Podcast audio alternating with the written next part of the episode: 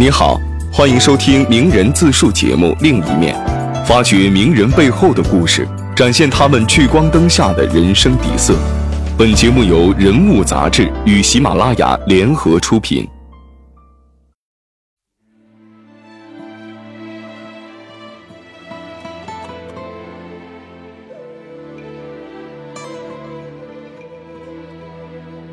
大家好，我是秦岚。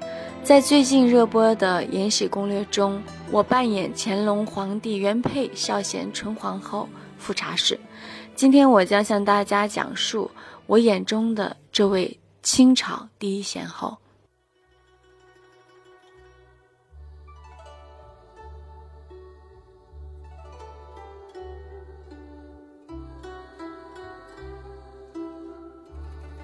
我觉得。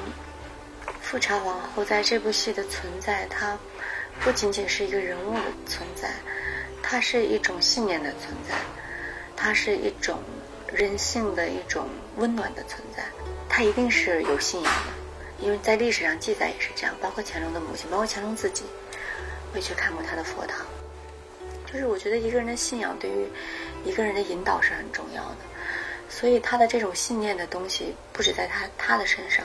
不只是滋长了他自己身上外表跟内在，而这种信念它会影响其他人，尤其是魏璎珞，就是令妃、魏氏。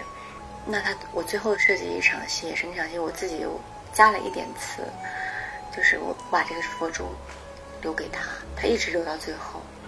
我觉得这就是一种传达，啊，这是我想在这个富察皇后身上所留下的一个痕迹吧，因为他原剧本没有这样展现。还是希望想在这儿做一些细节上的一些处理，包括他的台词、他的语速。其实我平时说话，我的语速是有点快的。我是希望他，因为他是有足够的学识跟足够的渊博的内心，才能够在一个那么吹毛求疵的帝王的身边，可以温暖他那么多年。就他一定是完美的，就至少乾隆觉得他是完美的。呃。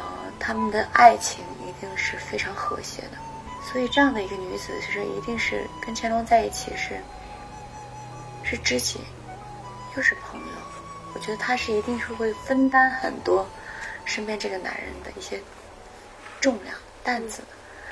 她一定是乾隆跟她在一起是很舒服的、很自在的、很轻松的。这是我对于这个人物的一些前期的一些设想。所以这个男人跟她在一起，有的时候会撒个娇。嗯，这也是聂远老师他处理的比较好，他把乾隆理解的更深入了，就不太是框架式的，就更人人物式的，因为他足够信任跟足够依赖。当一个男人很信任，不管他是一国之君也好，或是任何人也好，他很信任一个人的时候，就会放出他最软弱的一面，最随和、最任性的一面，因为他不用去任何的框架自己，他一定是最自如的。可能也许他跟他母亲都不这样，所以这是幸福的。这是富察容音身上所带来的这种光辉，所以我觉得他他身上一定是有光环。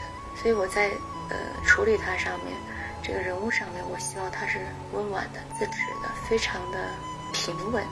就是你看到他，他的眼神也好，他的形体也好，他的语言也好，都会让你觉得很平稳。所以说后宫的高贵妃跟他对呛的时候，他也是很温婉、很平稳，因为我觉得他足够自信，因为他自信他自己是谁。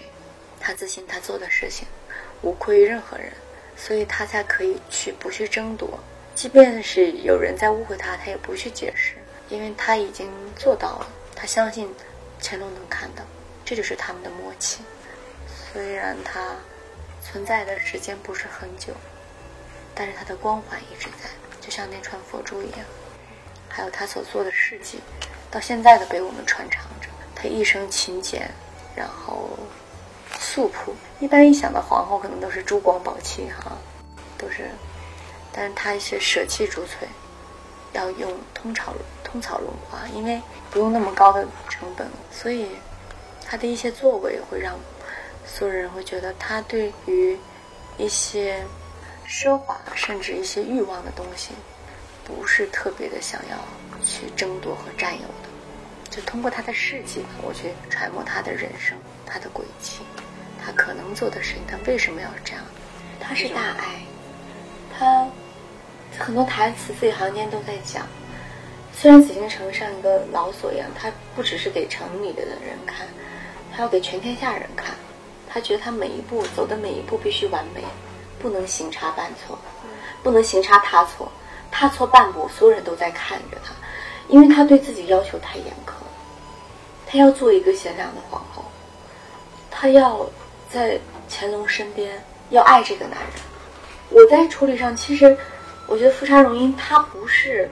第一自我角度出发，就是我要我爱的，我要爱我的，就他没有从自身限制出发，他没有活得很自我，他觉得他的爱是包容，他爱乾隆，爱他的一切，爱他的所有，包容所有。后宫再乱的事情，他一个人可以扛下来，或者他不理不问，他就是冷暴力，他跟乾隆依然是相敬如宾的，就他是一个不会去撕破脸，会让自己过得很极端的一个人。他也不会给给这个男人找任何麻烦的人，所以乾隆才可以这么给他这么大的耐心等待他，因为知道一定是之前的事情伤到了他。这个治愈的过程，可能只有他们两个能知道如何能治愈。但彼此都愿意相敬如宾的给彼此这个时间，是因为富察容音每做的一件事情，都会去站在乾隆的角度为他去想。我是这样设想的，尤其是后期的时候，出了再多的事情，乾隆问他说有事吗？他都会说没事儿。除非这个事情能解决，他从不添乱，更不添油加醋，他永远是为这个男人去平息所有的事情，即便自己有受了委屈，他也不会提一个字，他更不会找各种各样的事情。但像荔枝宴那那那个事情，他最后让高贵妃见识到了，我不是不跟你计较，我不是不跟你聊，当我在管你的时候，即便皇上在身边，他也知道要我该怎么管你，因为我是觉得时候不到，他也很清楚后宫的每一个嫔妃的家世的背景。对于皇上的至关重要，对于江山稳固的重要。所以这个女人除了要管理后宫这个后宅之事，她还要了解政治之事。他之所以可以跟乾隆如此的举案齐眉，是因为他不只分担了女人的事，他也分担了乾乾隆男人的事情。只有让他的后宅安稳，乾隆才可以更好的去安稳江山。一定是这样的。所以高贵妃的家里面，在历史上也是他们家做的是很苦的事情，在边疆治理。他父亲是个功臣，所以富察受眼妻算什么？女人之间的小气又算什么？即便给个最好的珠翠给他戴又算什么？这是富察容音。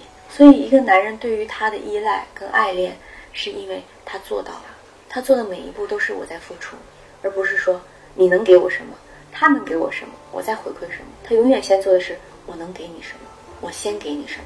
你若不给我，我再给你什么。他是一个付出者，所以我觉得他是大爱。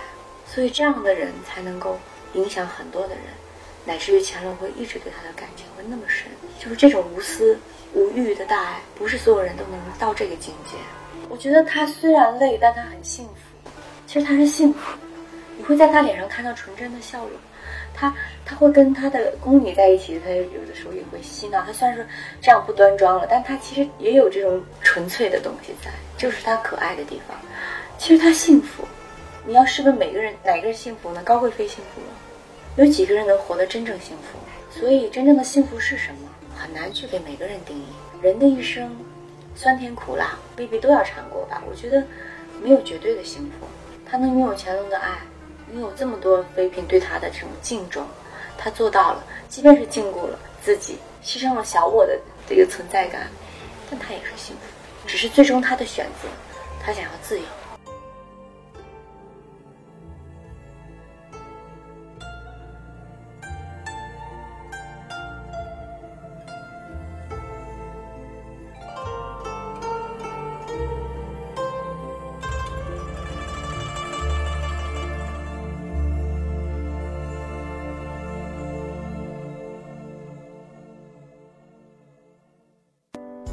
本期节目就到这里，下一期你希望听到哪位名人的小秘密？欢迎订阅本节目，并在评论区给我们留言。这里是另一面，期待与你的下一次相会。